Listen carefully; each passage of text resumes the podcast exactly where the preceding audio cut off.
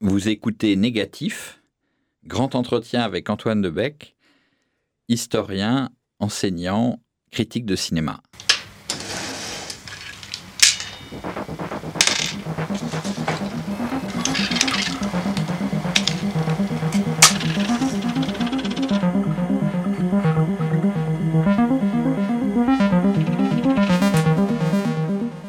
Dans les années 1950, à l'époque où Jean-Luc Godard réalisait son premier film, Opération Béton, un documentaire sur la construction d'un barrage hydroélectrique en Suisse, le philosophe allemand Günther Anders rédigeait son ouvrage majeur L'obsolescence de l'homme, dans lequel, il dans lequel il a analysé en ces termes la difficulté d'une critique de la machine. Rien ne discrédite aujourd'hui plus promptement un homme que d'être soupçonné de critiquer les machines. Outils, machines, instruments, caméras, voitures, dactylographes, c'est la question de la technique que nous allons interroger avec notre invité aujourd'hui. Bonjour Antoine Debec. Bonjour. Merci d'avoir accepté de participer à ce nouveau grand entretien du podcast Négatif, dans notre format consacré aux explorateurs et penseurs de l'image, qu'ils soient historiens, critiques, essayistes ou théoriciens du cinéma. Je m'appelle Thibaut Elie et j'enregistre avec Maxime Rodriguez. Bonjour Maxime. Bonjour. C'est donc du cinéma de Jean-Luc Godard que nous allons une nouvelle fois prospecter à l'occasion de l'apparition de Godard Machine, un ouvrage collectif aux éditions Yellow Now que vous avez co-dirigé, Antoine Debec, avec Gilles Mouelik, vous avez réuni les meilleurs spécialistes de Godard autour d'une question, la technique, ou plutôt d'un objet, la machine. Citons Dominique Paigny, Alain Bergala, David Farou ou encore Marcos Usal. Vous-même, vous êtes historien et critique, puisque vous avez écrit dans les cahiers du cinéma et vous en avez dirigé la rédaction. Vous êtes aussi l'un des spécialistes de la nouvelle vague en France, puisque vous avez écrit deux biographies de référence, l'une consacrée à François Truffaut et l'autre à Jean-Luc Godard. Alors d'à bout de souffle au livre d'images, le riche ouvrage Godard Machine couvre l'ensemble de la filmographie du cinéaste franco-suisse ses 60 années de carrière et les révolutions techniques dont il a été contemporain, cinéma direct, vidéo, télévision numérique, mais aussi l'âme et l'époque de la deuxième révolution industrielle. Alors Antoine Debec, comment Jean-Luc Godard s'empare-t-il de la technique des techniques entre cinéma et machine, machine et cinéma? Nous allons réfléchir à cette belle question ensemble avec vous dans ce 33e grand entretien de négatif. Pour commencer, une première question à propos de votre travail. Est-ce que vous vous définiriez comme historien? Euh, Oui, oui, je, me définirais comme historien. D'abord parce que j'ai une formation d'historien. J'ai j'ai fait une thèse d'histoire, euh, d'histoire de la Révolution française, donc vraiment euh, une thèse d'histoire-histoire, comme on pourrait dire, en travaillant sur des archives, en voilà, en, publiant aussi un certain nombre de livres sur sur des sujets d'histoire, comme euh, bon, la Révolution ou euh, l'histoire culturelle. Euh, je travaille actuellement beaucoup sur l'histoire de la marche. Voilà, des choses. Donc, c'est un, un, domaine dans lequel je me sens à, à la fois à l'aise parce que j'aime l'archive, j'aime le document, j'aime voilà aller aller à la, à la trouvaille, une sorte d'enquête comme ça, euh, qui pour moi passe par un travail de, de terrain qui se déroule souvent en bibliothèque, euh, dans des dans des fonds d'archives ou dans des ou dans des livres euh, anciens. voilà, c'est vraiment un, un, pour moi un, un, plaisir et aussi une méthode de travail.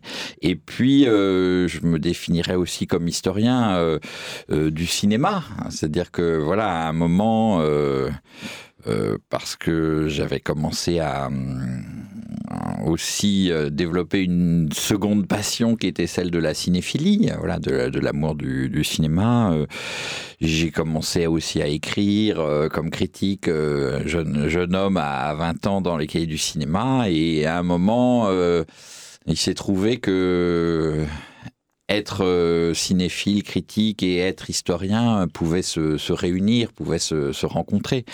Euh, donc euh, voilà, je suis devenu euh, historien du cinéma, euh, à la fois, euh, je dirais, sensible à l'histoire, à la manière dont les films prennent en charge l'histoire, en témoignent, peuvent être comme des des, jalons comme ça sur, euh, sur une histoire euh, générale, mais aussi euh, comment est-ce que des, des, mouvements, des écoles peuvent faire histoire au sens imposer des, des, nouvelles manières de, de, concevoir le cinéma.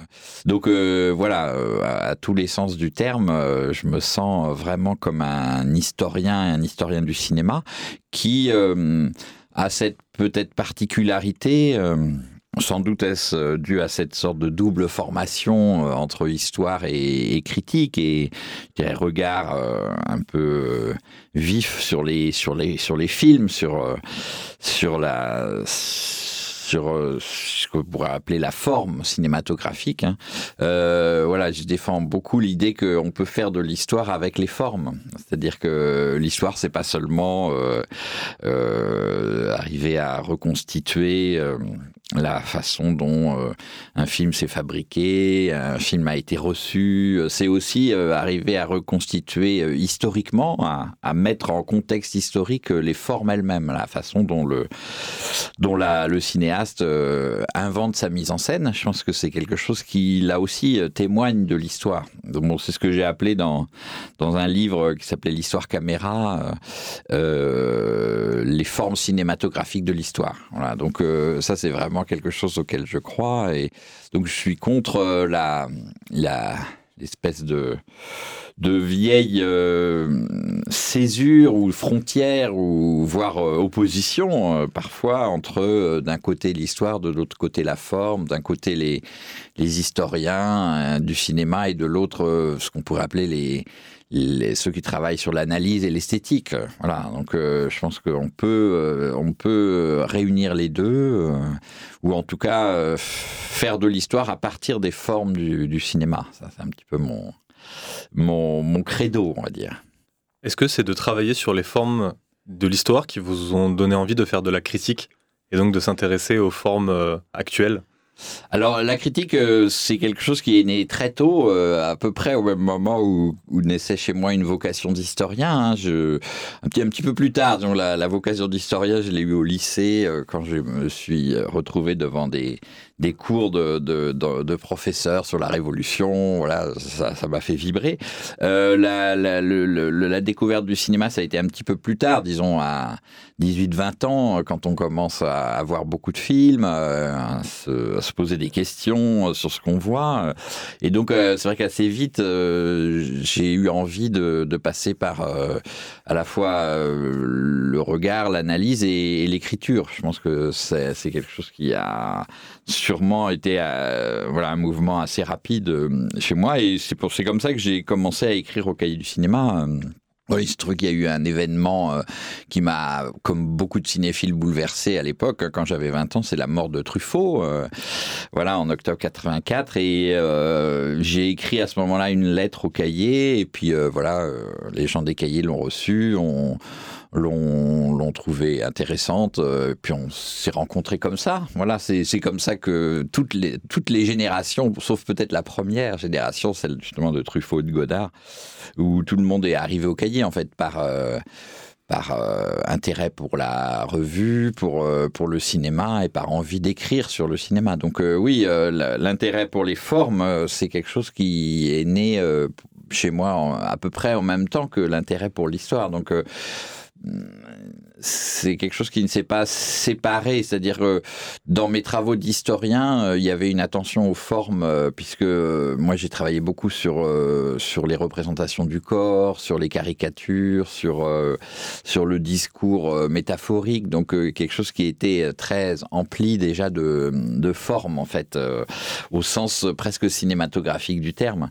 Et donc, et, et, de la même manière, en commençant à écrire au cahier, eh bien, euh, j'avais euh, forcément un intérêt pour l'histoire, euh, au sens les les films les premiers films qui m'ont beaucoup intéressé quand j'étais jeune critique, c'était des films qui souvent avaient un, rapport à l'histoire. un des premiers textes ou un texte, disons, un peu important, ça devait être une des premières couverture des cahiers, comme on dit, que, j'ai faite euh, en écrivant un texte, c'était sur Non ou la garde de commander de Manuel de Oliveira, qui est un film euh, vraiment qui est une sorte de réflexion sur l'histoire du Portugal à partir de ses défaites, donc euh, avec une forme très très particulière, et donc on pouvait comprendre ce film que en plongeant cette forme dans, dans le, à la fois dans la réflexion historique de, Manuel de Oliveira et dans le contexte historique du, de l'histoire du Portugal. Donc euh, voilà, par exemple, euh, où j'ai aussi beaucoup travaillé sur, euh,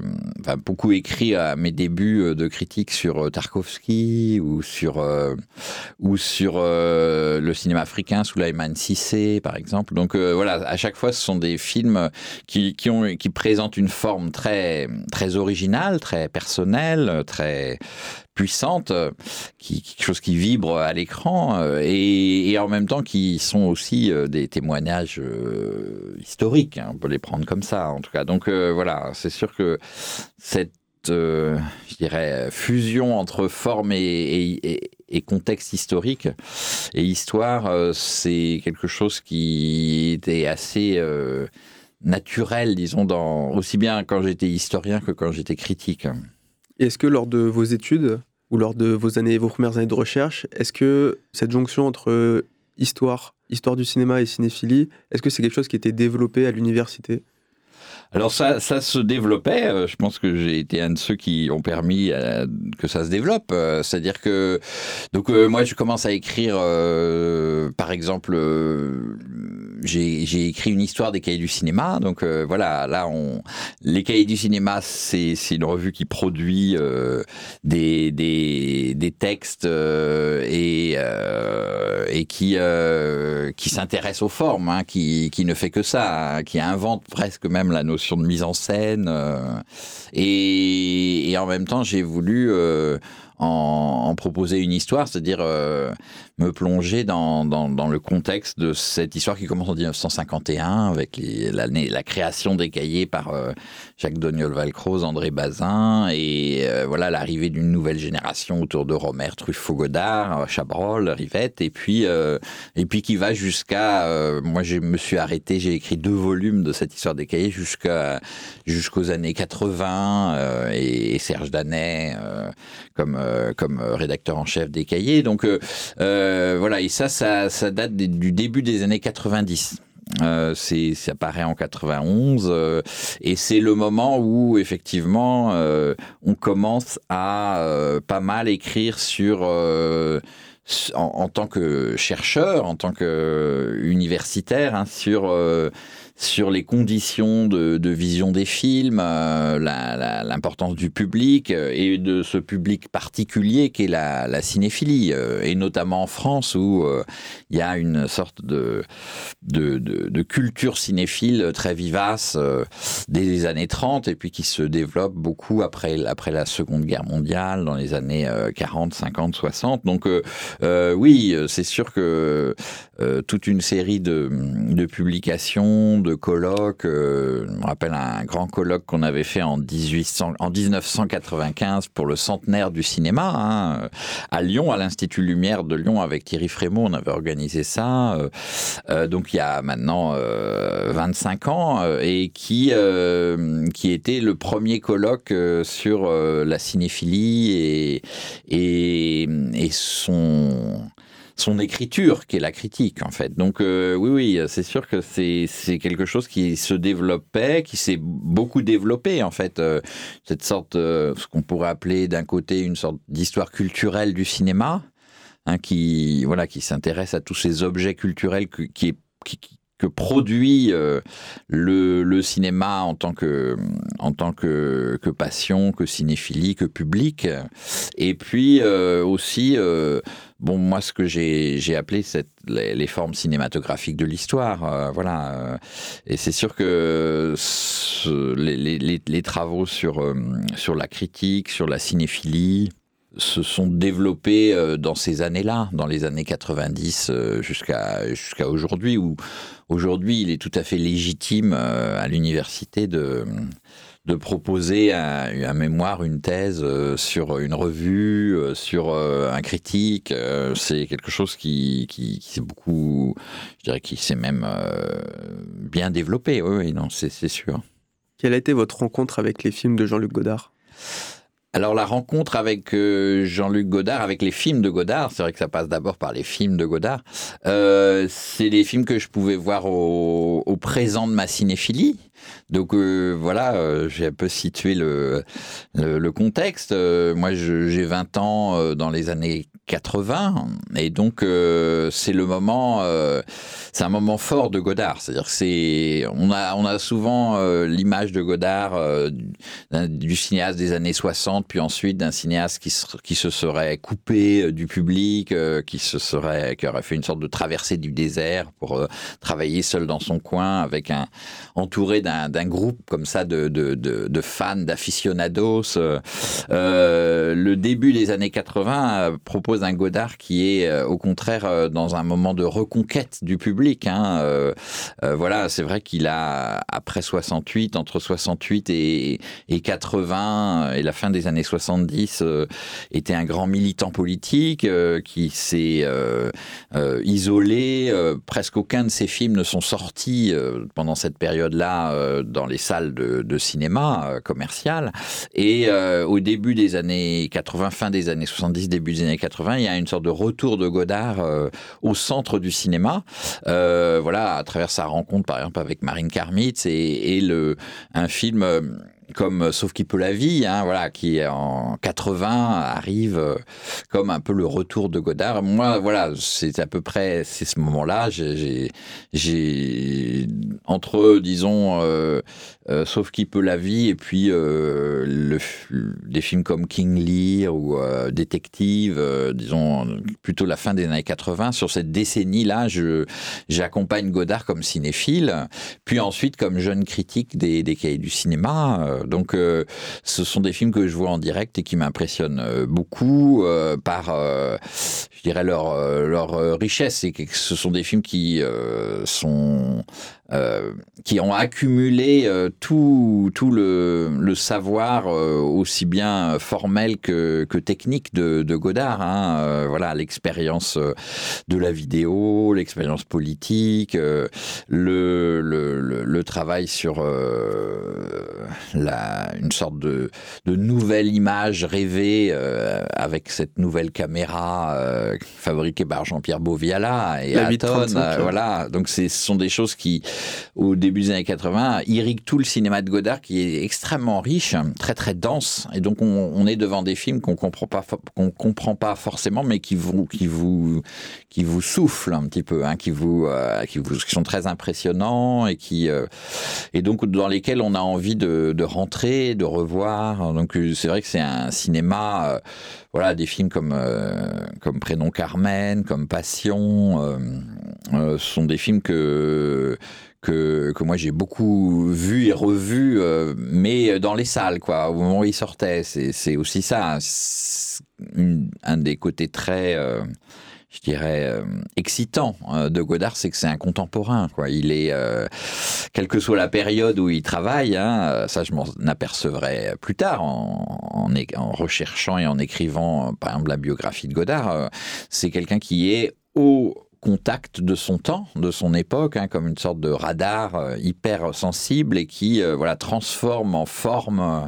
le présent. Et donc, quand on voit les films de Godard, quand on a 20 ans, au début, milieu des années 80, on, est quand même assez impressionné aussi par la puissance de présent quoi, de ces films. Hein. C'est quelque chose de très, de très, de très fort. Hein. Et c'est vrai que donc tout ça m'a amené à un premier, premier je dirais presque un peu pèlerinage hein, à, chez Godard, hein, avec voilà la nouvelle équipe des cahiers du cinéma qui, qui arrivait.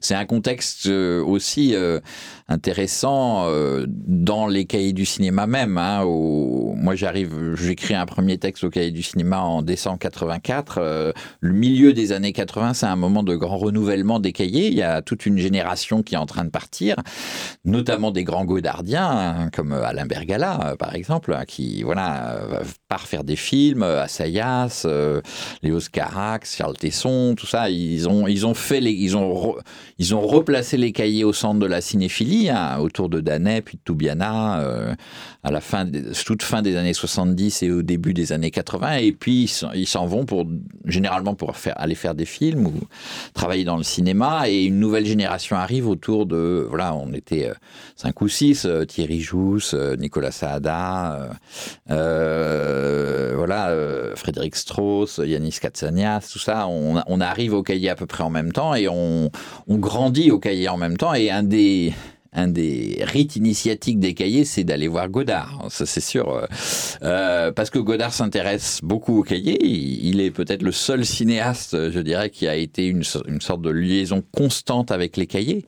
Même au moment les plus... Euh, les plus radicaux et, et même encore plus au moment les plus radicaux de, de la, du, gauchisme des cahiers, euh, dans les, maoïsmes des cahiers au milieu des années 70, euh, Godard était très présent, euh, donc il s'intéresse et il, il voit arriver une nouvelle génération, ça l'intéresse et donc il, assez vite il nous, il nous, je dirais pas qu'il nous convoque, mais en tout cas il, voilà, il a, il a envie de nous voir et donc nous on est tout jeunes, hein, on a 25 ans, très évidemment impressionné par ce que représente Godard euh, dans les cahiers, ce que représente Godard comme cinéaste, et puis les films qu'on voit au présent. Hein, c'est des films, c'est les plus beaux films qu'on voit, en gros, euh, à ce moment-là. Mais bon, on, va faire euh, ce, petit pèlerinage à Rolles. Donc, moi, je me souviens que le premier pèlerinage, c'est entre guillemets, hein, c'est pour faire le numéro 30 ans depuis, hein, qui, doit être un numéro donc de 90, de 1990. Donc voilà, à ce moment-là, on va, on va voir Godard pour lui soumettre l'idée de faire un numéro spécial, qui n'est pas le premier des cahiers sur Godard. Et, euh, c'est comme ça qu'on fait les premières rencontres euh, à Rolles, euh, à Paris aussi, parce qu'à ce moment-là, Godard vient régulièrement à Paris. Il a des, bureaux à Périphéria, juste à côté de chez Romer. Donc voilà, c'est aussi quelque chose de très impressionnant de parfois croiser les deux ensemble. et donc, et donc oui, oui, voilà, ces premières rencontres c'est aussi le moment où il est en train de fabriquer euh, ses histoires du cinéma. Hein. Donc, euh, je me souviens très bien de à, Périphéria d'une d'une rencontre que j'avais un peu provoquée euh, parce que j'avais envie de montrer les, films.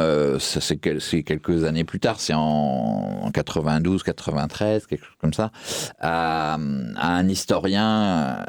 qui s'appelle François Furet, qui qui qui n'est pas du côté de Godard euh, au sens où c'est pas c'est pas un historien révolutionnaire, c'est un historien de la révolution mais pas pas révolutionnaire.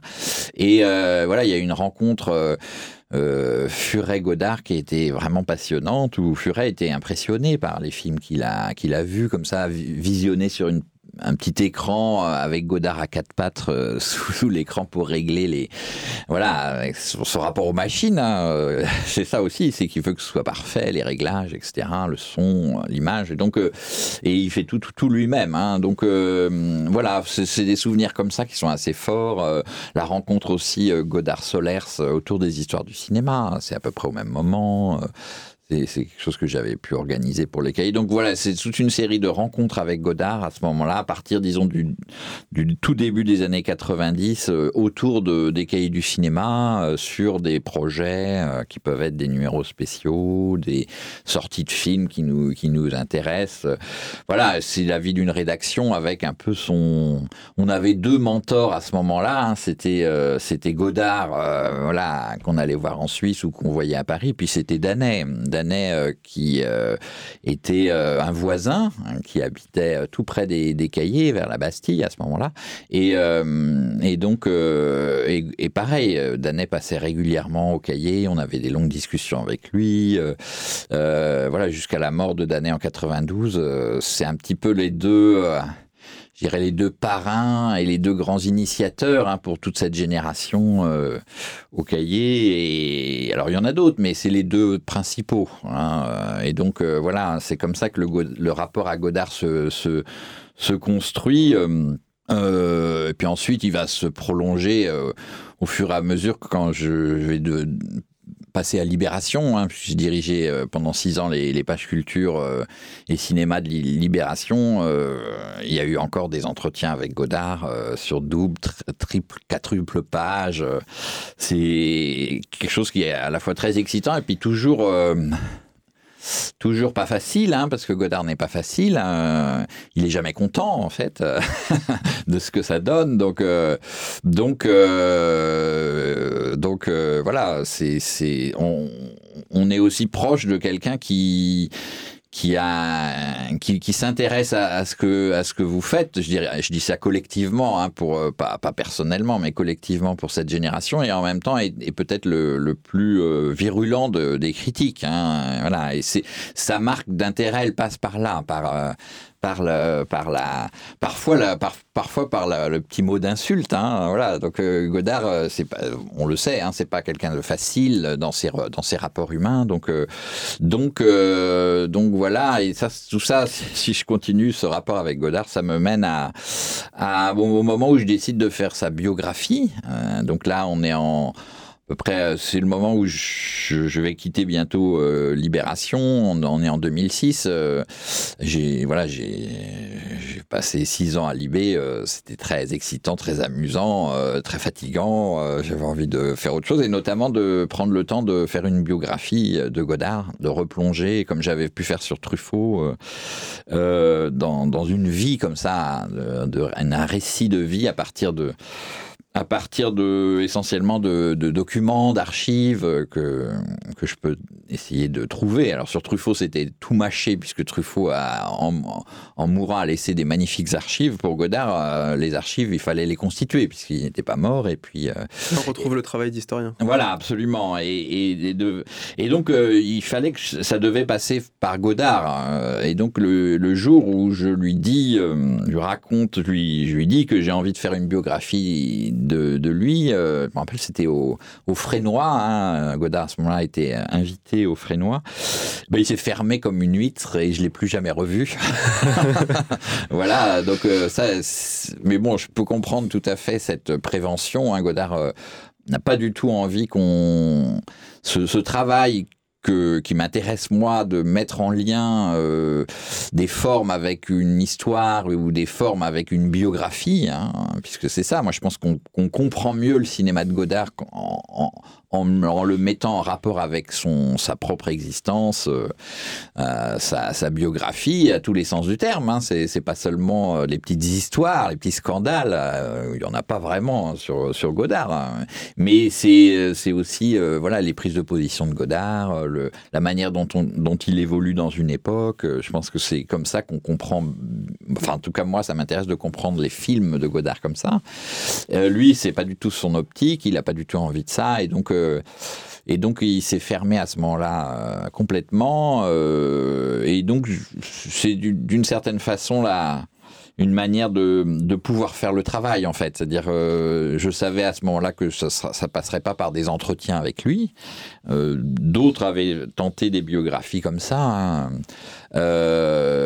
donc moi, je suis passé par bah, par je dirais, la galaxie Godard, tous ceux qui ont travaillé avec lui et qui euh, ont euh, à la fois des choses à dire, mais surtout ont conservé des, documents de ce travail. Hein, puisque travailler avec Godard, ça veut dire, euh, il y, a, pas mal de lettres qui s'échangent, il y a pas mal de travaux d'écriture, de, de de de mise en place, de repérage, tout ça qui, qui, qui s'effectue à tous les niveaux et ça produit du, de, de l'archive, ça produit du document.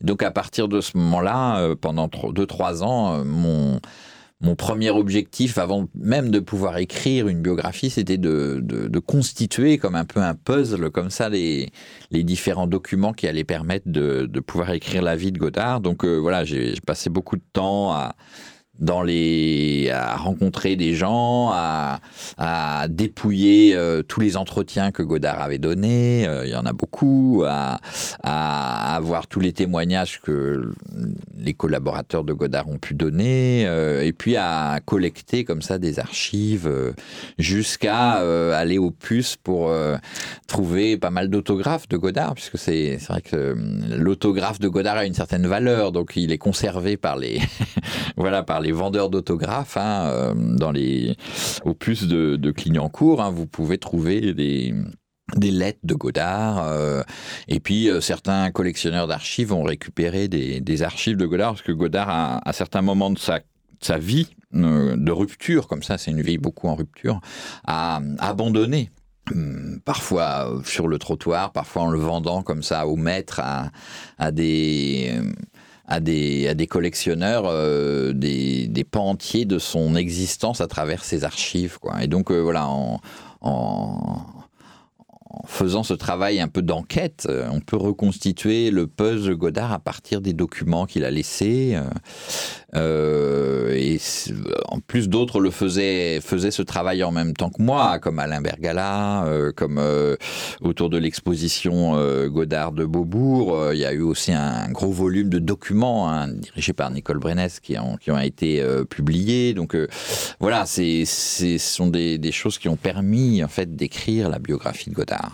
Et le travail de cet ouvrage, Godard Machine, qui est. Alors, le travail de cet ouvrage, oui, oui, euh, Godard Machine, euh, il est. Je, je, dirais que pour moi, il est né euh, du travail de la, du biographe. Euh, c'est sûr que quand on travaille sur Godard euh, de façon un peu intense comme ça pendant plusieurs années euh, sur l'ensemble de ses films, on ne peut pas ne pas être marqué par le rapport de Godard à la machine, à la technique, qui est un rapport très fort et très constant. C'est ça qui est intéressant aussi, c'est-à-dire que ça commence. Euh, vous avez parlé d'opération béton, euh, ça commence, euh, voilà, dès les tout premiers films et ça continue aujourd'hui. Godard est un homme qui a cette sorte de, de rapport euh, très obsessionnel, euh, très maniaque euh, et je dirais presque un peu prédateur comme ça à, la technologie de son temps et la technologie cinématographique et qui et c'est ça qui est intéressant n'est pas seulement une sorte de je dirais de, de nerd ou de ou de ou de fan technophile hein, qui qui a aussi un rapport très critique. Voilà c'est un technocritique en même temps qu'un technophile Godard. Et donc et c'est à travers, je dirais, un usage un peu critique, polémique de la machine, de la technique cinématographique qui, qui révolutionne le cinéma. Hein. Ça a toujours été ça euh, dès à bout de souffle et c'est encore ça avec, euh, avec euh, Adieu au, au, langage et la 3D, par exemple. Donc, donc ça, c'est quelque chose que j'avais vu. j'avais à ce moment-là, donc j'ai j'ai consacré un séminaire euh, à la fac, euh, j'étais enseignant à Nanterre à ce moment-là, euh, sur Godard et les machines, hein, Godard et la technique. donc ça, ça devait être autour de, de 2011-2012.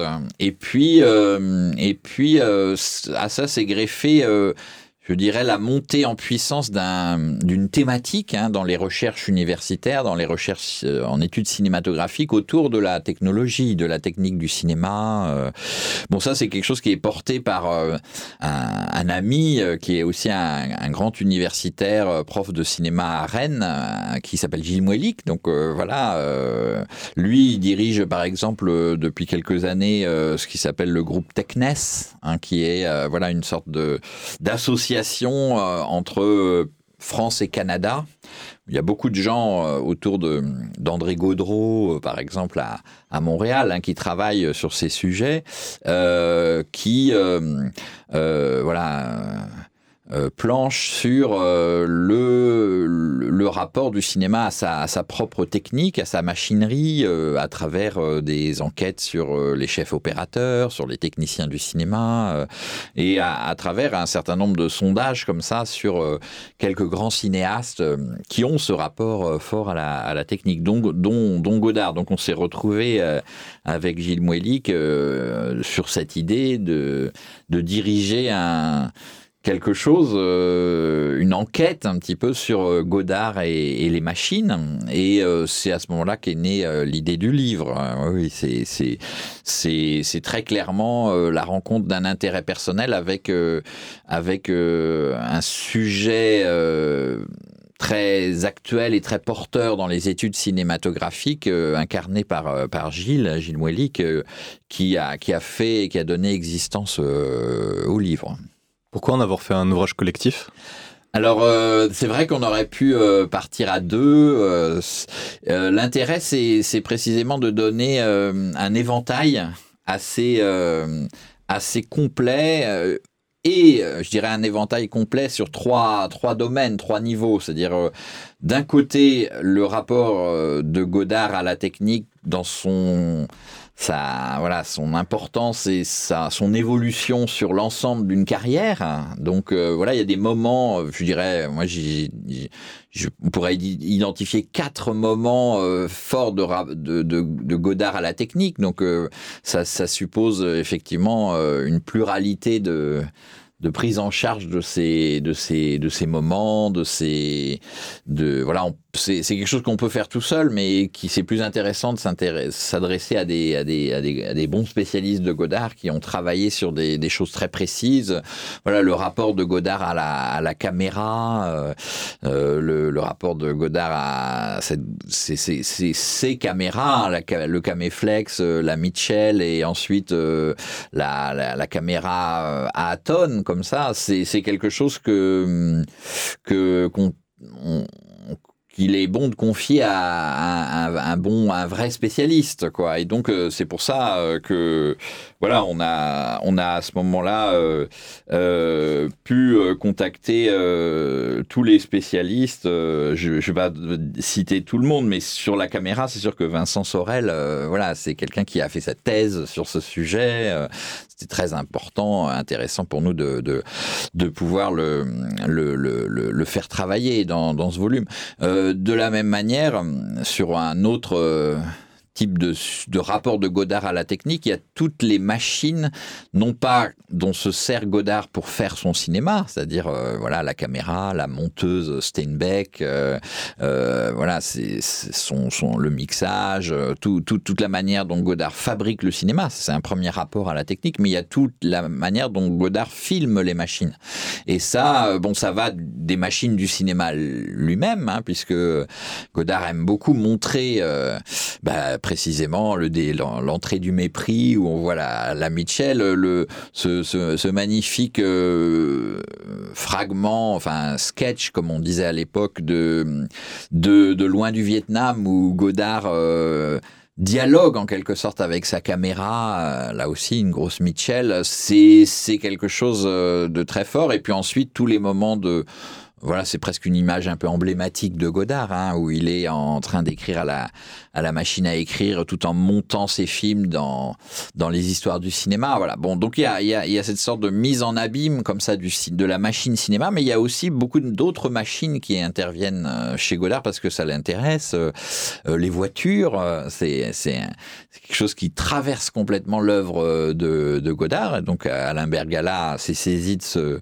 de, de, de, cela dans, dans, dans ce livre. hein. C'est un rapport là aussi entre fascination, haine, euh, euh, entre, euh, entre plaisir et, critique que Godard a à la, voiture, hein, à la fois symbole de voilà dans dans À bout souffle, c'est le symbole d'une forme d'émancipation hein, du personnage, et, en même temps, dans Weekend, c'est le symbole de, l'asservissement au capitalisme. hein. Donc euh, voilà, ce rapport euh, très changeant, très très ambivalent de Godard à la voiture est intéressant.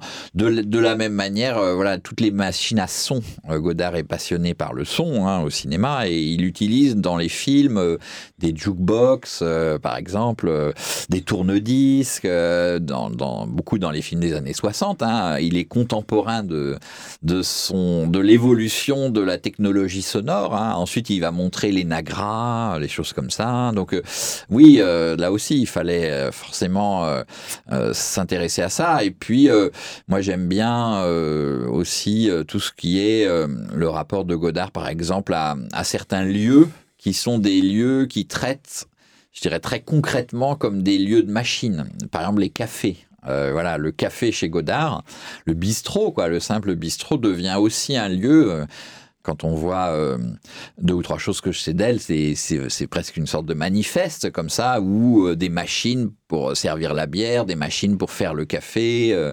euh, des machines pour euh, pour prendre les œufs, enfin toutes ces machines très concrètes, les les les les aussi les les jukebox dans les cafés, les flippers, enfin tout ça, tous tous tous tous ces toute cette machinerie du, café.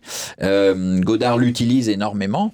Euh, la, la, la, désigne, la, la met en scène, la, je dirais, lui donne un rôle euh, presque un peu actif, acteur, euh, moteur dans, dans, dans, les films, notamment des années 60. Et euh, voilà, donc il y a tout ce qu'on pourrait appeler cette représentation de la machine, qui est souvent liée évidemment à une, une sorte de machine sociale, hein, qui, qui, qui, regroupe euh, les, les hommes et les femmes. C'est intéressant. Et puis il y a un troisième, disons, niveau de lecture euh, du, du, du livre euh, qui, qui est je dirais presque un rapport euh, euh, là d'ordre euh, presque un peu philosophique hein, de, Godard à, la, machine, à la fois comme une forme de, je dirais, de d'émancipation, hein, c'est quelque chose de très important. Dominer la machine, ça lui permet d'être autonome.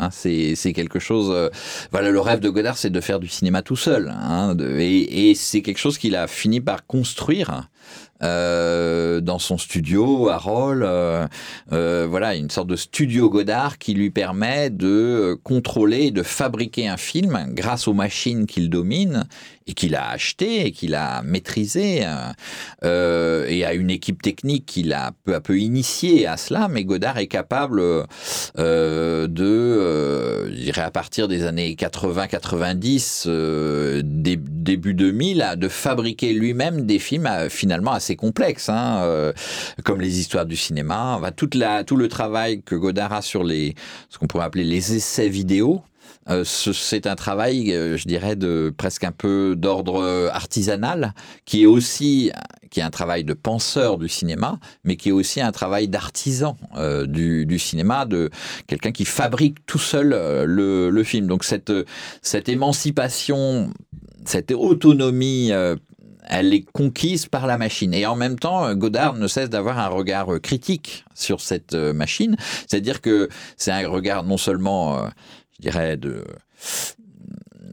critique au sens de, de montrer ce que ces machines disent de l'aliénation, qu'on on est tous aliénés aux machines dans notre société, et voilà, on en est totalement dépendant, on ne, peut plus vivre sans ces machines. Donc c'est un rapport euh, euh, d'ordre critique, je dirais, de, ce type-là, mais c'est aussi un, rapport critique qui qui est aussi créatif. C'est ça qui est intéressant. C'est-à-dire que c'est l'usage critique, polémique euh, par Godard des machines qui lui permet de créer une forme. Euh, et donc ça, c'est quelque chose qui, moi, ça m'a beaucoup euh, frappé sur un film comme euh, Éloge de l'amour, donc un film de tout début des années 2000. Quand c'est la première fois, en, en gros, que Godard va de façon euh, presque constante euh, le numérique, les petites caméras DV, euh,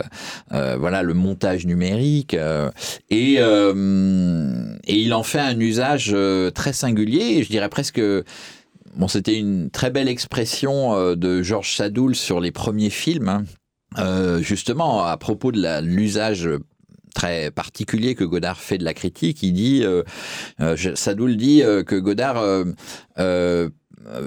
parle un français, parle, parle le cinéma avec des fautes d'orthographe. Hein. C'est-à-dire qu'il fait des fautes techniques. Hein. Bon, voilà, à bout de souffle, c'est les, c'est les jump cuts, euh, le faux raccord. Euh, ça a été beaucoup euh, à la fois remarqué, parfois dénoncé. Voilà, Godard fait n'importe quoi.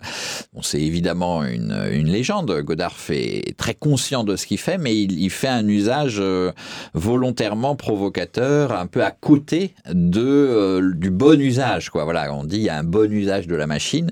Godard a une sorte de mauvais usage de la machine, mauvais au sens critique, polémique et euh, sur euh, Éloge de l'amour, il utilise euh, les nouvelles caméras, le, numérique, comme une manière de retourner, on peut dire presque un peu aux origines du cinéma en, faisant un usage qui le rapproche du film d'amateur, du film presque comme si c'était des vues, des vues lumière qu'on aurait retrouvées ou sur la, couleur. Hein, voilà, Godard dit beaucoup qu'il a pu, grâce à les, détours qu'il a fait prendre à la technique, euh, travailler euh, presque comme euh, comme un fauviste, hein, comme un peintre. il, dit, nous, on se surnommait les fauves. voilà, quand on travaillait la couleur comme on le fait sur les, des aplats très picturaux comme ça, euh, c'est pas du tout un, un, usage normal ou un bon usage de la, de, de, la machine numérique. Quoi. Et c'est ça qui est intéressant euh, chez, chez Godard. Hein. C'est ce rapport euh, à la fois technophile où il veut toujours être à la à la, à la page. Hein. Voilà, c'est ce rapport au présent où Godard, euh, quand, quand, quand, tout le monde parle de la 3D, il a envie de tourner en 3D. Voilà. Et en même temps, il fait cette, cette technophilie hein, est aussi une technocritique et, et lui permet de faire un usage très personnel, très créatif de euh, d'une technologie euh, du, du, du présent.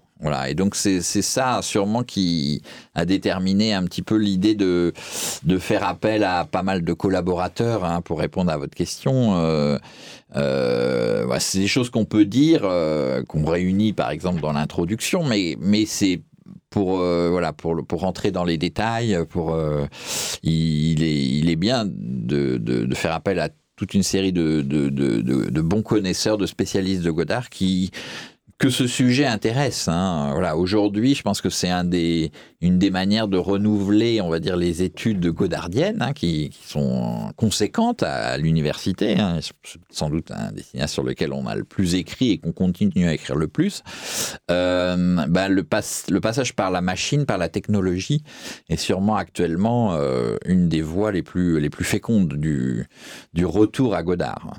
Vous avez écrit euh, vous-même dans, euh, dans cet ouvrage euh, un chapitre sur le studio Godard qui nous intéresse dans notre émission à double titre. D'abord parce qu'il couvre la période 73-88, c'est-à-dire ce qui suit les tentatives de cinéma politique que nous avions analysées avec David Farou dans notre émission. Et ensuite parce que votre texte tente d'élucider une nouvelle tentative ambitieuse dans le parcours de Jean-Luc Godard, devenir l'homme-machine du cinéma. C'est-à-dire, comme vous l'écrivez, parvenir du film à tout faire et à, tout, faire tout seul, depuis la conception jusqu'à la réalisation. Là aussi, c'est une idée qui parlera à nos éditeurs. Nous pensons par exemple à l'entretien avec euh, le cinéaste Florent Marcy qui a mis en pratique cette ambition d'artisan total dans ses documentaires. Mais revenons à votre article, vous expliquez que le studio Godard commence avec le projet du film Moi-je en 1973, mais une étape majeure de cette période est le déménagement à Rolles, en Suisse, avec Son Image et la cinéaste euh, Anne-Marie Mieville, Là-bas, ils aménagent leur maison comme un atelier audiovisuel où euh, ils vivent au milieu des machines, à la pointe de la technologie vidéo. Deux personnes l'assistent, Pierre Bienbegui à l'image et François Musy au son.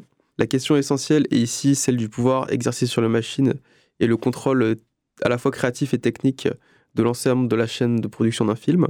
Vous écrivez éclairer un film, l'enregistrer à la caméra, l'étalonner, le mixer, repiquer un son ou une musique soit autant d'opérations que la plupart des cinéastes délèguent sans avoir conscience de l'importance esthétique de leur contrôle. Est-ce que c'est à ce moment-là que Godard en prend conscience ou est-ce qu'il en avait déjà conscience avant? Alors, euh, je pense que Godard a, hum, conscience euh, au milieu des années 70 euh, qu'il faut qu'il fasse du cinéma tout seul, euh, tout simplement parce qu'il se retrouve tout seul. Hein. C'est un moment de grande solitude. Alors, euh, solitude accompagnée du, compagnonnage avec Anne-Marie Miéville, hein, qui est essentiel aussi bien, je dirais, euh, dans la vie que, que, pour l'œuvre.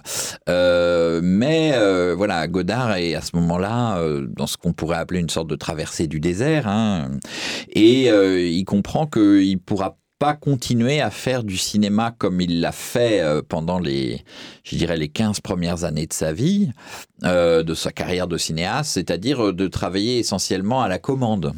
Euh, voilà, Godard avait cette capacité euh, extrêmement, euh, parfois géniale, hein, de pouvoir répondre à la commande tout en, en, la faisant sienne, tout en y trouvant son compte et en détournant en général la commande de ce de ce qui lui avait été qui lui avait été passé. voilà, Godard a travaillé avec un certain nombre de producteurs euh, privilégiés comme euh, Georges de Beauregard, euh, évidemment, Pierre Braunberger, et puis ensuite toute une série de, souvent de, de, maisons de sociétés américaines hein, qui étaient implantées en France et qui pouvaient financer ces films. et à chaque fois, Godard, en quelque sorte, prend l'argent et puis après fait le film qui correspond à peu près à ce qu'on lui demande, tout en travaillant euh, euh, à sa façon euh, et qu'on ne puisse absolument rien lui dire. Je veux dire, voilà, Godard fait le film comme il l'entend. C'est pas un producteur qui va lui lui lui faire respecter entre guillemets une commande. Donc, dans ce système, Godard est à la fois très à l'aise et en même temps, il a besoin de d'interlocuteurs, en tout cas de, commanditaires. Or, à partir de, je dirais, le dernier film qui fait comme ça euh, complètement, c'est euh, Week-end et ensuite tout va bien hein, avec la rencontre avec un producteur un petit peu particulier qui est Jean-Pierre Rassam, hein, qui va lui permettre de de continuer euh, dans sa période d'isolement euh, ou plutôt de de travail politique, de continuer l'ancien système. Mais mais Godard comprend à ce moment moment-là, quand il, quand il arrête de travailler comme ça, qu'il faut euh, faut mettre en place un nouveau système. Et ce nouveau système, il correspond d'un côté à une révolution technologique, qui est celle de la vidéo, et puis il correspond de l'autre à un désir chez Godard de euh, pouvoir, euh, effectivement, puisqu'il est devenu quelqu'un qui est tout seul, solitaire de faire du cinéma tout seul ou à deux avec euh, avec sa compagne de jeu euh, qui est Anne-Marie Miéville à, ce moment-là. Donc donc bon bah c'est ces deux conditions font prendre conscience à Godard que il faut qu'il invente quelque chose. C'est d'une part euh, une prise de conscience qui me semble assez précoce.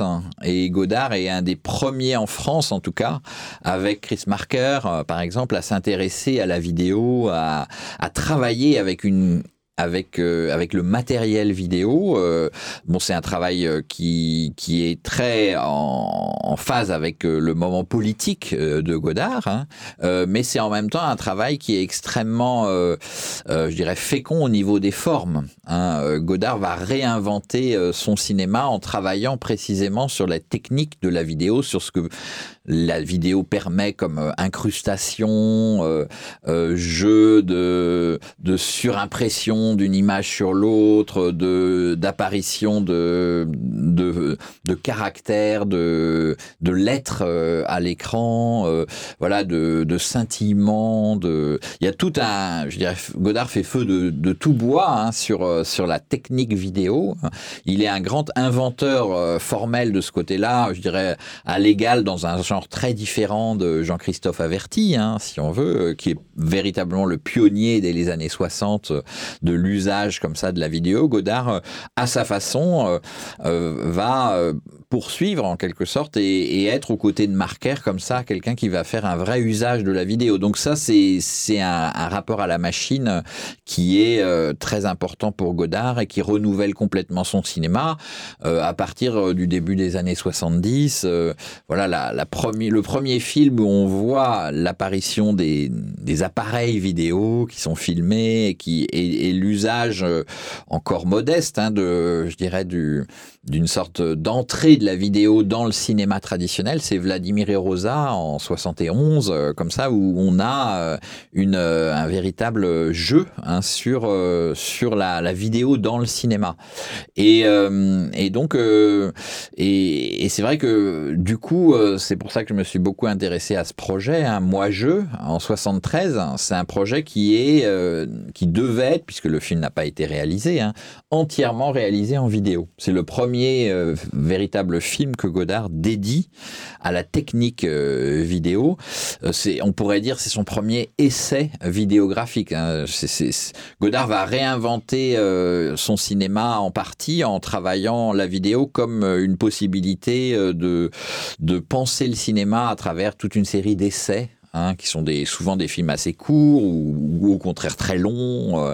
voilà, c'est ce que permet la, la, vidéo, permet tous les formats, permet voilà toutes les audaces formelles toutes les innovations esthétiques. Et, euh, Godard va euh, faire usage très important de la vidéo à, ce moment-là. Et parallèlement, il a besoin de se constituer euh, ce studio en achetant des machines en, et, en, et en se formant à, la, au fonctionnement des machines. Donc ça, c'est quelque chose, c'est un, un, deuxième mouvement qui est assez parallèle. Euh, qui commence, je dirais, avec euh, avec euh, la l'acquisition de, tout un matériel vidéo hein, aux États-Unis, notamment Godard à ce moment-là, vit beaucoup en faisant des grandes tournées euh, euh, dans les universités américaines. Hein. C'est là où il peut récupérer un peu d'argent, en fait. Euh, voilà, une sorte d'impôt révolutionnaire hein, sur l'Amérique. On va, on va parler aux étudiants américains pour faire la révolution et, et on, on empoche les dollars. Et c'est aussi aux États-Unis qu'il y a parallèlement au Japon, hein, où se développent les deux, voilà, Sony d'un côté et de l'autre côté les marques américaines. Et Godard va s'équiper euh, des deux côtés, hein, Sony et, euh, et les marques américaines, euh, en vidéo, en, voilà, en, en investissant, je dirais, une bonne part, presque, presque la moitié de ce que Godard gagne à ce moment-là, euh, est investi dans l'achat de matériel euh, vidéo d'abord et puis ensuite euh, cinématographique. C'est un investissement assez colossal. Hein, et Godard a donc c'est une véritable volonté. Hein. Il y a chez lui quelque chose qui est très clairement dédié à cela. Bon, il va être aidé. La rencontre avec Jean-Pierre Rassam est importante en cela puisque voilà, Rassam partage ce, ce, cet intérêt de Godard euh, pour la vidéo et va, euh, quand Rassam a, le pouvoir, notamment euh, chez Gaumont, hein, pendant quelques mois, Jean-Pierre Rassam, ce jeune producteur un peu fou, qui très aventurier comme ça, qui veut produire des grands cinéastes. Il y a une rencontre avec Godard qui est très importante et, euh, et donc Rassam va euh, participer au financement de, de Godard, notamment au moment de Tout va bien, hein, où Godard va pouvoir euh, acheter un certain nombre de matériel. Donc voilà, Godard va s'équiper, va s'entourer. Alors c'est d'où l'importance de ces deux techniciens que sont Bingli et, et Musi. Hein. Voilà, Bingli c'est quelqu'un qui est un des meilleurs spécialistes en Suisse à ce moment-là de la de la vidéo et Musi euh, du mixage, du son. Hein, c'est un grand ingénieur du son. Et euh, les deux euh, vivent en Suisse.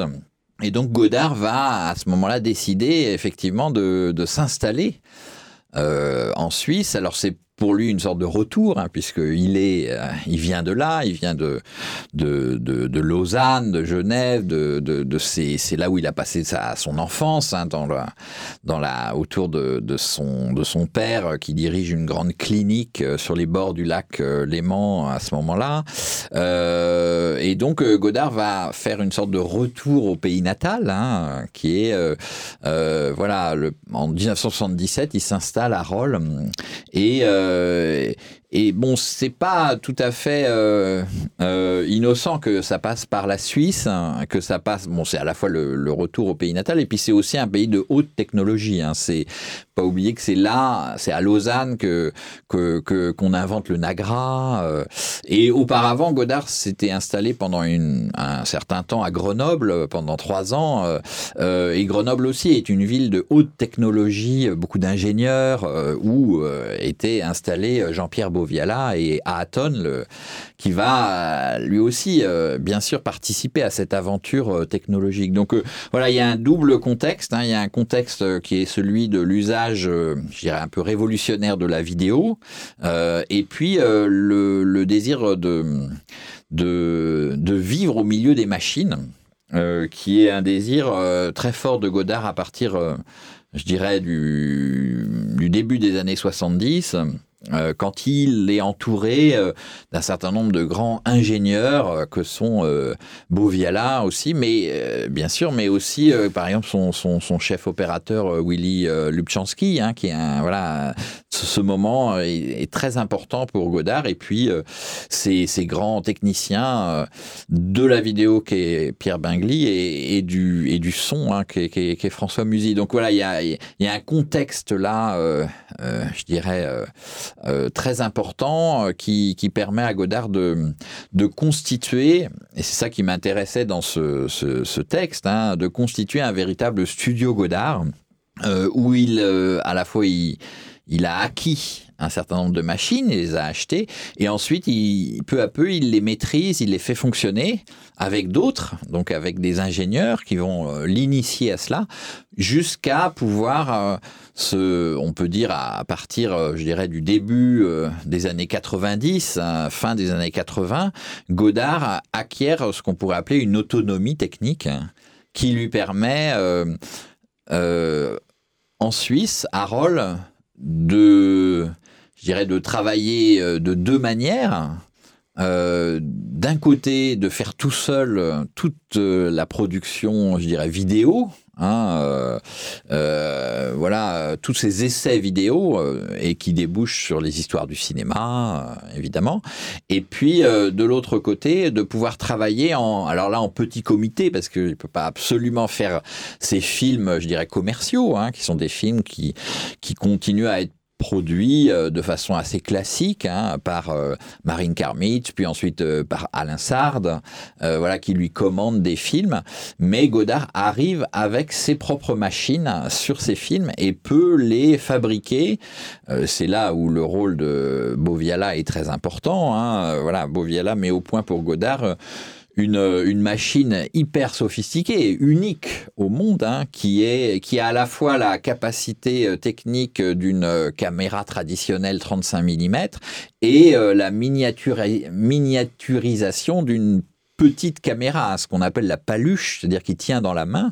Godard possède euh, au milieu des années 80, quand, il, quand il fait ses, ses, films comme euh, Passion ou, euh, ou, Sauf qui peut la vie ou, Je vous salue Marie ou Prénom Carmen, il possède un outil technologique unique. La caméra 835. Voilà, qui, qui correspond. Alors, elle correspond exactement à, un rêve hein, qu'a eu euh, Godard. Euh, et c'est la matérialisation d'un désir de pouvoir euh, voilà, avoir une caméra dans sa, la boîte à gants d'une voiture, de voir un beau paysage, un beau ciel, et de sortir la caméra et de le filmer comme ça euh, à la volée hein, presque. Et donc c'est ça le, le, rêve de, de, Godard qui se matérialise par euh, par le travail de de, de Boviala. Bon, euh, c'est quelque chose de à la fois euh, très beau et puis très compliqué et aussi très complexe parce que cette machine elle est très complexe. Elle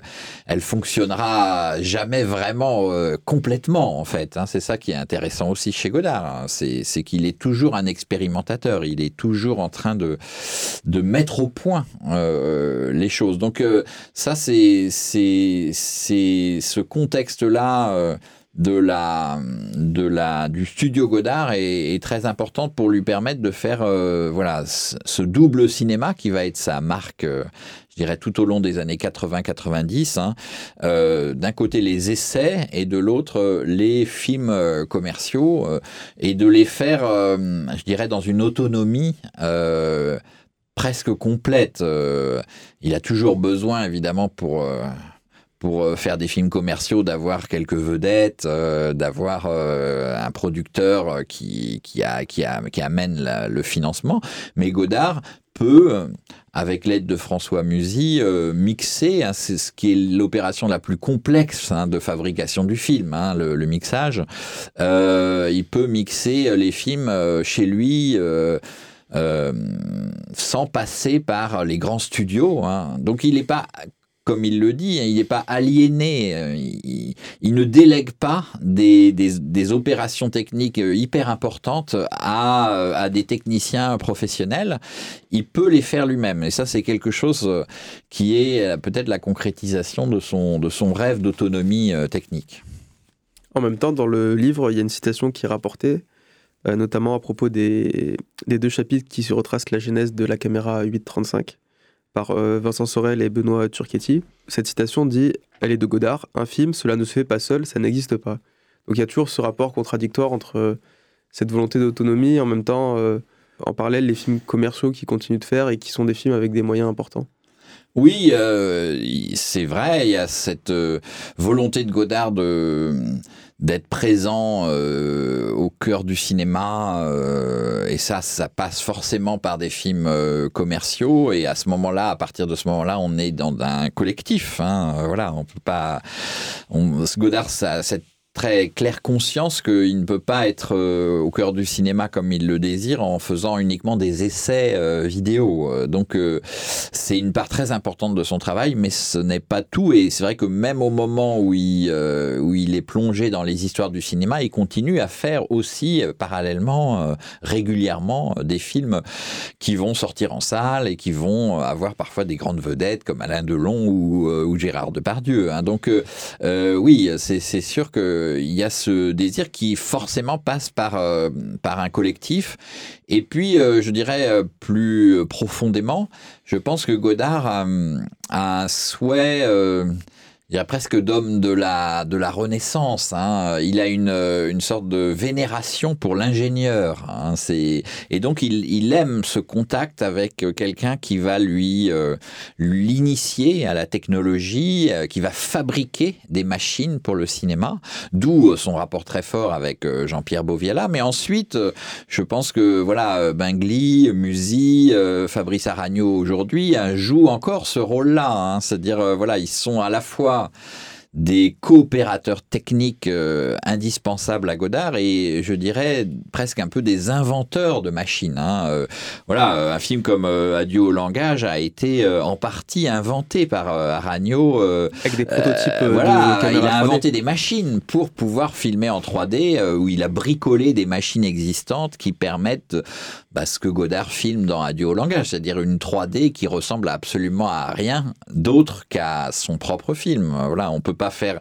C'est un film qui est d'âge technologique, euh, je dirais d'avatar de, Cameron, hein, sur la sur la 3D, euh, qui est d'ailleurs assez fasciné hein, par euh, ce que Cameron peut faire avec la 3D. Je je pense pas qu'il y ait une coupure absolue entre ce qu'on peut faire de plus à la fois spectaculaire et commercial avec la 3D, comme le fait James Cameron dans Avatar, mais Godard le fait à sa façon, c'est-à-dire en réinventant la machine euh, en filmant autre chose, autrement. Euh, et c'est ça, cet usage critique polémique de la, de la machine, de la 3D, elle passe par une collaboration avec un, un véritable ingénieur créateur de machines. Et voilà, euh, je pense que Fabrice Aragno joue, aujourd'hui le rôle qu'a joué autrefois Raoul Coutard, voilà, qui pouvait réinventer, qui a inventé des machines. Hein, quand, quand Coutard filme sur les Champs-Élysées dans un triporteur de la Poste, il invente une machine cinéma, euh, exactement comme euh, quand il filme un,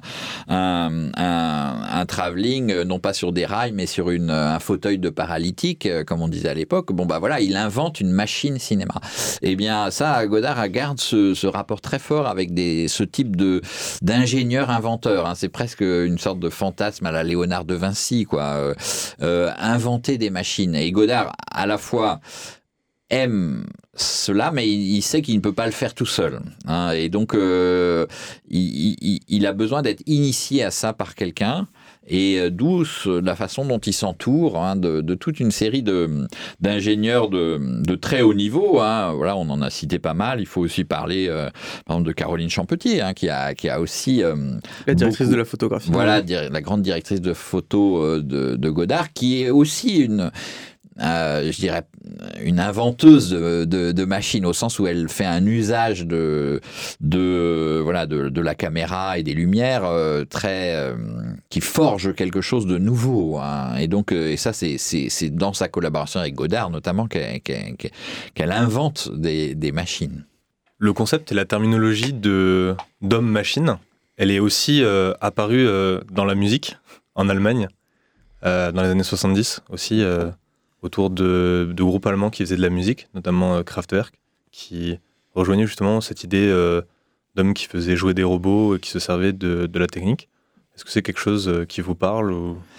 Euh, alors euh, moi ça me parle un petit peu mais je suis pas mais Godard ça lui parle complètement je veux dire euh, une bonne part du de l'inventivité godardienne technophile hein, ou technocritique elle passe par l'enregistrement de la musique hein. ça c'est sûr que que Godard considère que la musique est peut-être l'équivalent d'une forme de création pure je dirais presque de poésie hein, et que euh, enregistrer la musique, c'est ce qui est de plus important. Euh, et c'est l'occasion chez lui du, de, de moments créateurs euh, les plus, je dirais, les plus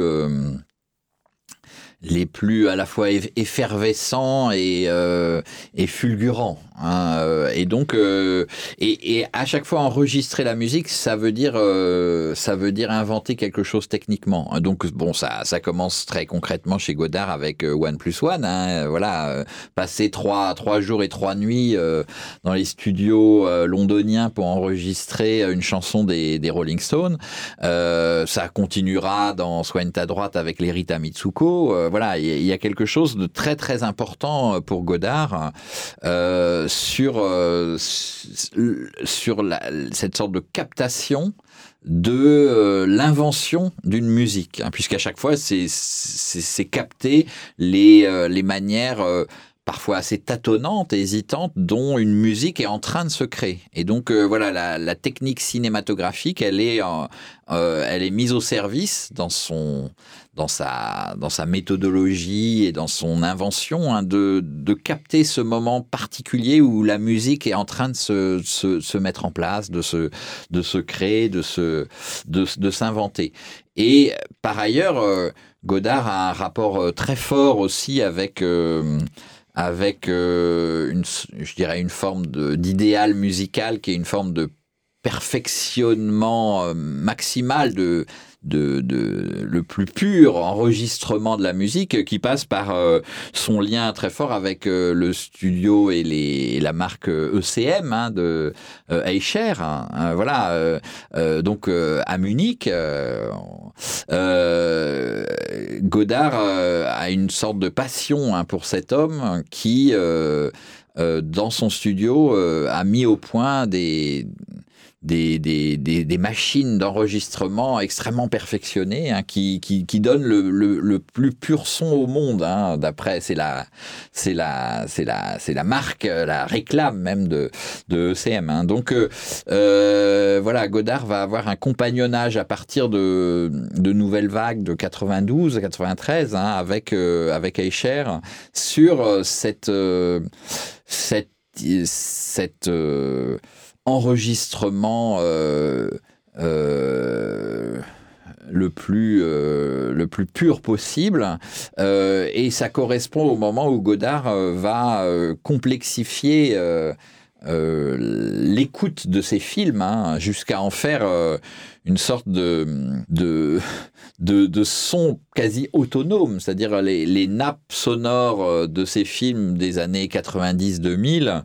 euh, jusqu'à aujourd'hui hein, sont... Euh, euh je crois que c'est le seul cinéaste qui, qui, qui, qui dont sort en, dans le commerce d'ailleurs, produit par ECM, des, les DVD des films. C'est-à-dire que ce sont des, les, pardon, pas les DVD, les CD des films. C'est-à-dire que ce, ce, ce sont des films qu'on peut écouter en même temps qu'on euh, ou tout seul qu'on peut écouter de façon autonome. Euh, d'un côté, on les regarde en les, en les, en les entendant, je veux dire, et de, de l'autre côté, on les écoute sur CD, des coffrets, euh, voilà, qui correspondent à tous les tous les films de Godard depuis le milieu des années 90 sortent aussi en, en, CD ou quasi tous. Et donc voilà, je pense que il y a donc un rapport à la, à la musique hein, qui est chez Godard extrêmement fort, à la fois parce que la musique est pour lui euh, la création par excellence. Voilà, la poésie d'aujourd'hui, c'est la musique, euh, d'où son rapport avec un certain nombre de compositeurs qui sont d'ailleurs euh, souvent publiés par ECM, hein, comme Keith Charrett, Arvo Pars, Inda Smith, voilà, tous les, tout, tout, Courtag. Euh, Godard a, une culture musicale qui le fait se rapprocher un petit peu de, tous, ces, de tous ces artistes et compositeurs. Et, euh, d'un autre côté, l'usage par Godard de ces machines qui lui permettent d'avoir une sorte de précision. Sonore qui est absolument inégalée hein, dans le cinéma d'aujourd'hui. Et c'est quelque chose que là encore, Godard euh, maîtrise finalement euh, grâce à ce, compagnonnage avec euh, Eicher et qui devient parfois une obsession. Hein. Godard a un film comme Notre musique hein, qui porte bien son nom. Le premier projet, c'était précisément, bon, ce qui n'a pas été réalisé, c'était de réunir tous les musiciens et les compositeurs de, de CM dans une, dans une église euh, situé entre la Géorgie, l'Estonie, euh, une petite église comme ça, et de les faire jouer ensemble et de les enregistrer chacun individuellement pour euh, composer une sorte de grande symphonie comme ça du, son, du son le plus, le plus pur. Hein. Donc voilà, il y, a chez Godard un vrai fantasme musical hein, qui, qui s'inscrit techniquement dans son, dans son cinéma. Qu'avez-vous pensé du livre d'images, en tout cas dans la version que vous avez pu voir? Puisque le film s'est décliné dans de nombreuses formes de diffusion, Festival de Cannes, Théâtre des Amandiers de Nanterre, site web d'Arte ou encore un théâtre en Suisse. Alors moi, c'est un film que j'ai vu euh, aux Amandiers, euh, donc dans un dispositif effectivement particulier. Bon, euh, les dispositifs pouvaient changer, mais ils avaient ceci de commun, disons, de pouvoir euh, euh, précisément mettre le, le spectateur au cœur d'une sorte de, de grande euh, symphonie sonore. Hein. Enfin, c'était quand même ça l'idée. C'était c'était l'idée que les, les sons proviennent de plusieurs endroits euh, autour du spectateur pour qu'il soit comme euh, pris dans une sorte d'atmosphère sonore, d'ambiance sonore euh, multiple, hein, comme ça, multipiste, en voyant une image finalement relativement petite hein, par rapport à, l'ampleur que prenait le, le son. Hein. Donc c'est un dispositif que Godard a, a forgé et qu'il a reproduit comme ça une dizaine de fois dans, dans les différentes euh, projection euh, de, de, son film. Donc c'est quelque chose de très particulier et évidemment, on peut, c'est pas un film qu'on voit en salle comme les autres. Euh, donc euh, moi, ce qui m'a passionné, c'est déjà, je dirais, le, principe même de, de, de, cela, c'est-à-dire de, créer euh, une sorte d'événement projection comme ça particulier. voilà, que, Godard puisse faire ça euh, c'est quand même le signe d'une d'une d'une d'une vivacité puis d'une d'une volonté euh, toujours présente de de euh, à la fois de se faire le mieux voir et écouter possible y compris par pas trop de monde ça ça, ça, va avec mais en même temps euh, aussi euh, de de pouvoir imposer ça à des même à des structures ou des institutions amies Hein, qui, qui, sont des alliés, je dirais, de Godard depuis longtemps, euh, bon, bah, certaines n'ont pas pu euh, pouvoir pu répondre à la demande de Godard. Donc il y a, y, a, y a, une sorte d'exigence de Godard euh, dans la façon de montrer ses films ou son film, le livre d'images, qui est assez frappante, étonnante.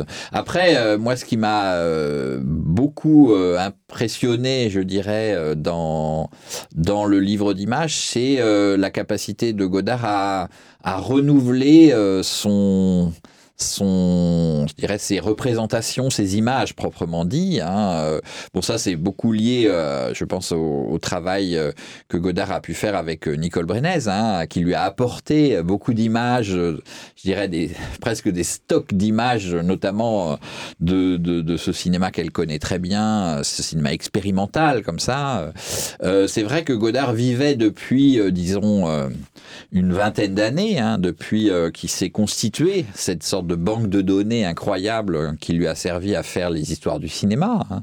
c'est-à-dire des centaines et des centaines de d'extraits de films euh, euh, de quelques secondes à quelques minutes, enfin plutôt quelques secondes, hein, voilà, des sortes d'éclats comme ça, qui, euh, depuis, disons, euh, voilà, la fin des années 80 jusqu'au milieu des, des années 2010, euh, était un petit peu son, voilà, son stock d'images, hein, son réservoir d'images, à partir desquelles il, pensait le cinéma, qui revenait beaucoup, qui, qui, qui, qui, qui évoluait, qui, dont les associations, hein, comme Godard dit, les, le montage, hein, voilà, plus euh, Godard fonctionne sur cette idée hein, que, que, plus deux choses dissemblables sont rapprochées, plus elles produisent du sens. Hein. Voilà, Godard rapprochait, ne cessait de rapprocher ces images. Et euh, ce qui me semble s'être opéré avec, euh, avec le livre d'images, c'est une sorte de renouvellement un petit peu du, euh, du, stock, du matériau euh, des images godardiens. Et ça, c'est quelque chose que je trouve euh, très intéressant. Voilà, que Godard, a, à près de 90 ans, se renouvelle et et cherche à renouveler le matériau sur lequel il travaille, hein, proprement dit. Euh, ça, induit forcément un renouvellement euh, formel, c'est-à-dire que voilà, forcément, puisque les images sur lesquelles il travaille euh, changent, on, va les monter, les montrer autrement. Donc c'est ça qui est intéressant, bien sûr, dans le livre d'images, hein, par rapport au, film d'avant, comme film socialisme ou Adieu au langage. C'est un film qui est finalement assez différent, tout en bien sûr reprenant un certain nombre de, de, de de, travaux godardiens de, de, longue, de, long, de date. Mais euh, oui, moi, c'est ça, c'est ces deux choses qui m'ont euh, vraiment frappé dans le livre d'images. C'est d'un côté euh,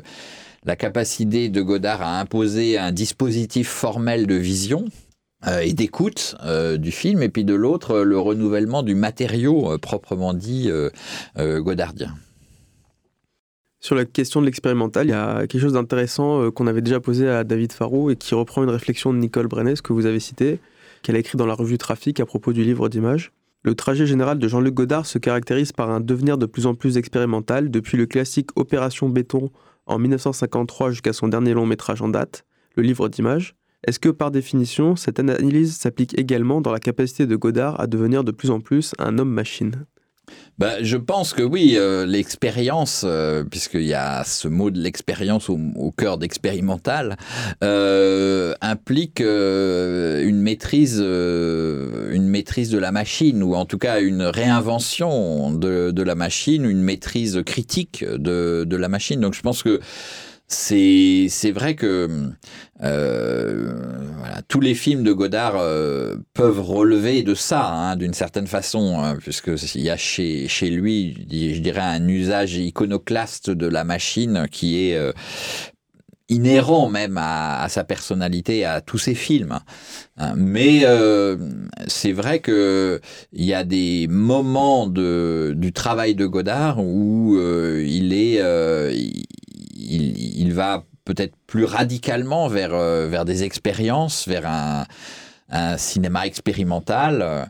Et donc, euh, à, chaque, à chacun de ces moments, euh, euh, Godard doit adapter et donc créer des nouvelles conditions de, de travail technique hein, qui, euh, qui correspondent à, à ce qu'il a envie de faire. Et donc, euh, c'est sûr qu'il y a un moment euh, très fort autour des histoires du cinéma où il a il a, su parfaitement adapter euh, la technique vidéo et, et, les, autres machines qui lui servaient, hein, notamment la machine à écrire par exemple, euh, à son, à son travail, qui le montre même dans le film, et que euh, le moment, voilà adieu au langage correspond aussi à un moment de, d'expérimentation sur la 3D et que le moment, euh, le livre d'images correspond à une, autre forme d'expérimentation de Godard, euh, voilà, sur, un,